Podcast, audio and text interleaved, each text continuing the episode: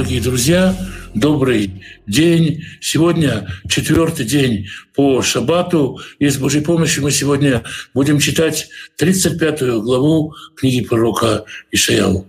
Слава Всевышнему за эту удивительную возможность общаться через огромное расстояние, иметь общение с единомышленниками, вместе изучать Писание, где бы мы ни находились. Всевышний дает нам возможность соединиться вместе и вместе изучать Писание. И да откроет вот наши умы, наши сердца, чтобы мы были не просто слушателями, чтобы мы просто не просто читали, чтобы мы изменяли свою жизнь в соответствии с Его Святым Словом, чтобы мы изменяли самих себя в соответствии с Его Святым Словом, преобразовывали себя в соответствии с Его Святым Словом. Итак, 35 глава книги пророка Ишаяу, короткая глава, в ней всего 10 стихов, после грозных пророчеств обличения в 34 главе, после всех описываемых там ужасов, как это обычно бывает, грозное пророчество Ишаяу идут рука об руку с утешением и ободрением. И наша 35 глава — это глава, которая состоит из утешение и ободрение — это удивительное утешение и ободрение для всех верующих. Итак, Божьей помощью 35 глава книги пророка Ишаяу. «Иисусом Медбар Веция». «Да возвеселятся» слово «сосон», «веселье» — это веселье, которым можно поделиться. Симха это внутренняя радость, а веселье — это веселье, в котором можно позвать, поучаствовать других. Итак, да возвеселятся пустыня и пустошь, можно, наверное, так здесь перевести.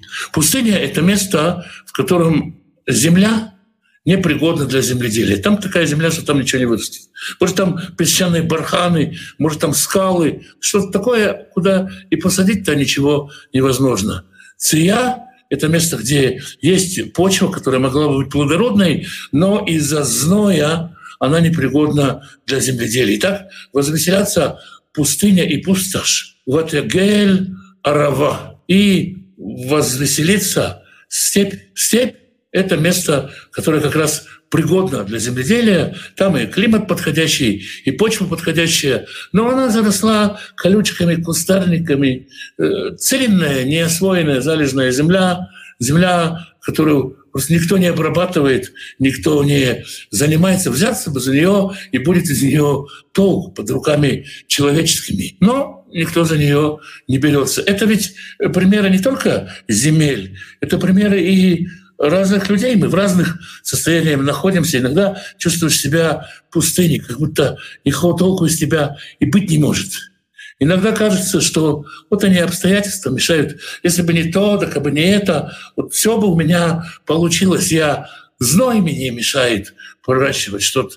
Обстоятельства. Не такой, жизнь такая. А есть рыба, которая просто лень человеческая. Все бы у него получилось, все бы у меня получилось, но лень никто не обрабатывает. И все эти виды земель, про всем это сказано, в Тихра, Тифрах, Кехава целит, расцветут они как лилия. Есть разные попытки перевести название этого цветка, и современные э, специалисты по писанию пытаются как-то биологически выполнять не как лилия, а как что-то другое. Но давайте оставим здесь классический перевод лилия, такой вот, как лилия, они расцветут.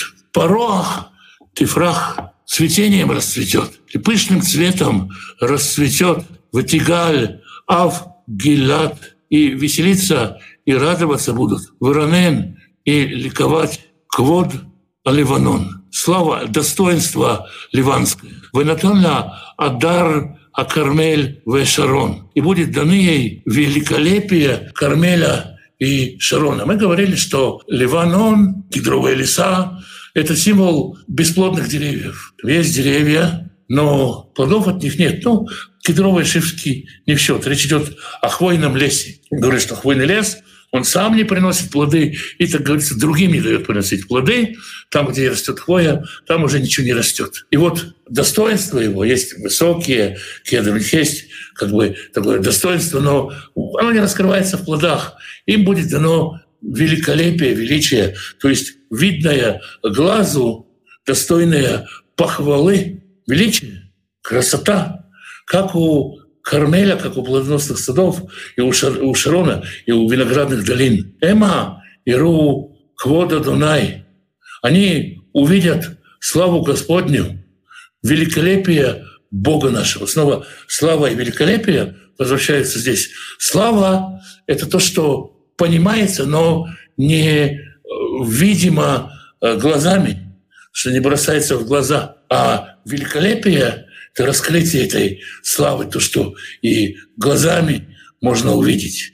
И в третьем стихе Ишаяу говорит «Хазку и дай им рафут». Укрепите руки ослабшие, уверкаем кашлот и мацу, и колени подсказывающиеся, подгибающиеся, подкрепить. В четвертом стихе «Ам эмру ле нимгарей лев» Скажите торопящимся сердцем «Хискову, укрепитесь, альтирау, не бойтесь, ине Элоихем, вот Бог ваш, накам его, с местью придет. Гмуль Элоим у его у Ишуахем. Воздаяние Господа придет и избавит вас. Здесь Речь идет о двух типах людей. Одни говорят, да никогда оно не настанет, это спасение. Это никогда не кончится. Другие говорят, ну когда же он же, когда же он же придет? Если вы когда-то ехали куда-то с детьми, то они спрашивают, папа, далеко еще, далеко еще? А, а сейчас, а сейчас далеко?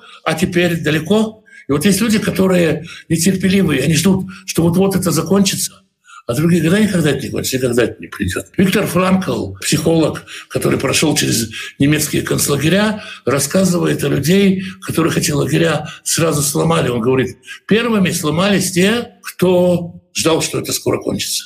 Вот те, о которых говорится в четвертом стихе. Они сломались первыми. Не смогли ждать, и они таким образом погибли. Затем сломались те, которые думали, что они никогда не кончатся. Что эти, все эти мучения все эти страдания никогда не закончатся. То есть и, и современная психология, мы видим, что те, кто описывает в 3 4 стихе, это как группа риска, это боящиеся люди, которые не могут пережить одни из-за того, что не верят в то, что это скоро случится, другие потому, что э, не верят, что это не скоро случится. Все хотят торопить время. Мы об этом уже говорили у Ишаяу. И всем надо сказать, придет воздаяние Господне, будет время отмщения. Держитесь, не спешите поспешающиеся, не отчаивайтесь отчаивающиеся. Будет воздаяние Господне. Аз типакахна эйней иврим.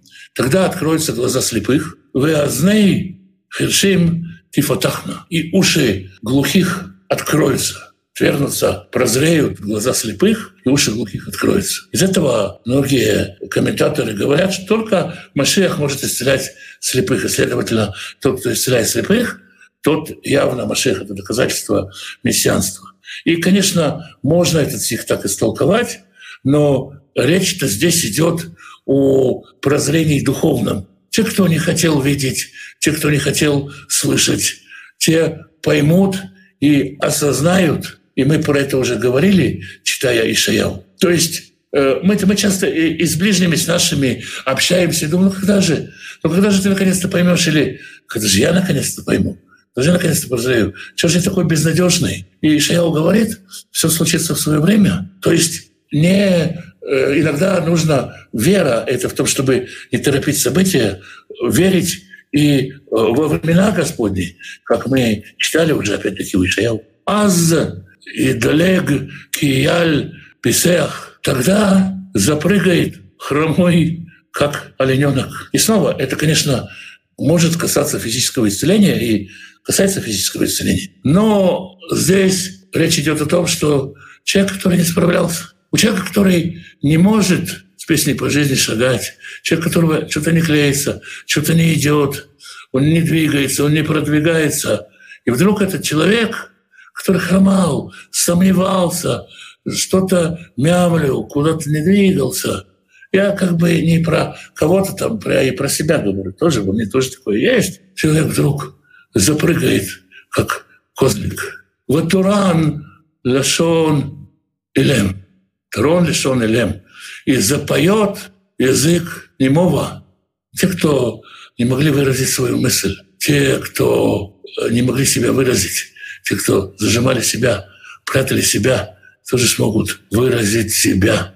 Только слушать нужно будет, да, нужно будет нужно будет вплетать свой голос, свое свидетельство в прославление. Ты только слушатель, ты свидетель Всевышнему. Ты пришел, и даже если ты не мой, тебе, казалось бы, и сказать-то нечего, тогда у тебя развернется язык, и ты найдешь за что возблагодарить Бога, как засвидетельствовать славу Всевышнему. Ки не в Киуба Мидбар Маим, потому что отверзлись источники в пустыне, вы нахалим Берова и ручьи в степи. То есть там, где невозможно было земледелие, там преобразовалась почва, там э, дана, скажем, мотивация для изменения того, что в земле происходит. То есть Господь сподвигнет природу к изменению и сподвигнет человеческую природу к изменению и к преображению. Ваяшам маслюль вадерах. И будет там проложена дорога, леслоль, пролагать дорогу, проложена, будет там трасса и дорога, можно сказать, автострада такая будет там, без перекрестков, без пробок. Ведерех, Акодыш и Каре, Ла. И она будет называться дорогой святости. Будет какие-то пути, по которым можно будет двигаться, прозревшим, слепым, глухим с отверстыми ушами, заговорившему, немому и запрыгавшему хромому, для них будет проложена дорога, и она будет названа дорогой святости. Ло яверну таме. Там не пройдет никто нечистый. То есть такой фильтр. Нечистый не сможет ходить по этому пути. Это значит, что ты и не встретишь никого нечистого на своем пути. То есть ты будешь ходить, встречать людей, встречаться с людьми, на всех твоих дорогах будут только чистые. В этом обществе, на этих путях никого нечистого ты не встретишь. Вуламолех лерех вавилим лой и тау. И он будет как бы, водительством для всех, для всех ходящих по ней. И даже э, глупые не заблудятся на ней. То есть это будет дорога, как есть скатерть самобранка, есть дорога самоходка. Это будет дорога, по которой ты идешь, и даже если ты абсолютно ничего не понимаешь в знаках, ты точно не заблудишься.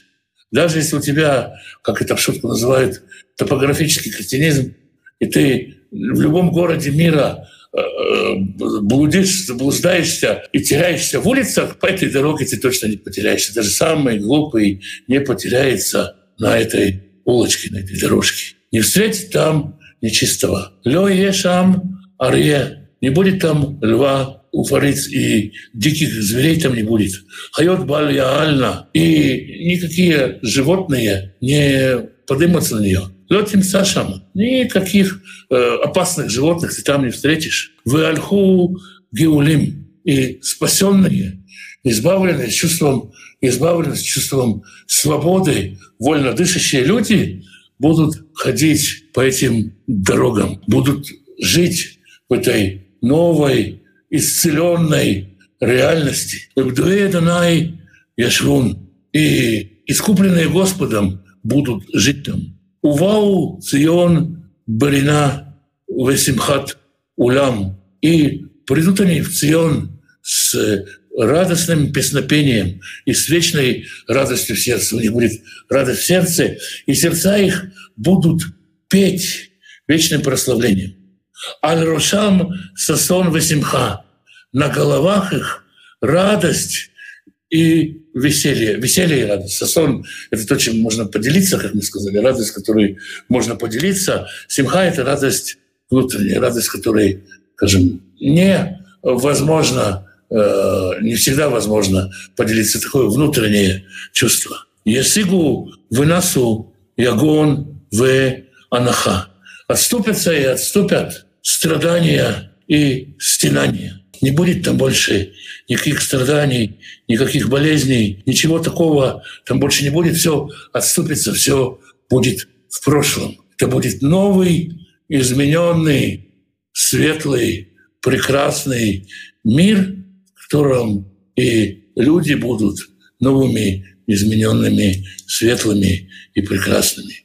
Это 35 глава книги пророка Ишаял. Святой Благословенный благословит всех тех, кто изучает Его Слово, ищет Его волю, ищет Его лица. Святой Благословенный благословит вас и семьи ваших, мужей ваших, жен ваших, сыновей ваших и дочерей ваших, внуков и внучек, правнуков и правнучек. Святой Благословенный благословит родителей ваших, пап и мам, бабушек и дедушек, прабабушек и прадедушек. Берегите их. Святой Благословенный благословит и поддержит тех, кто ищет пропитание, пошлет достойную работу, так чтобы было время на общение с семьей, на изучение Писания, на добрые дела и просто на жизнь, чтобы в доме был достаток, избыток, возможность помогать другим и радость от помощи другим. Святой Благословенный великой милости своей исцелит благословит и восставит больных, даст врачам мудрости исцелять, поддержит и укрепит тех, кто рядом с больными, непростое служение. Святой Благословенный примет семьи, в которых нет мира, примирит отцов и детей, мужей и жен, братьев и сестер. Святой Благословенный благословит вас и дома ваши, всех, кто с вами, всем изобилием своих бесконечных благословений. Увидимся с Божьей помощью завтра и в том же месте, и будем изучать 36 главу книги пророка Ишаяу.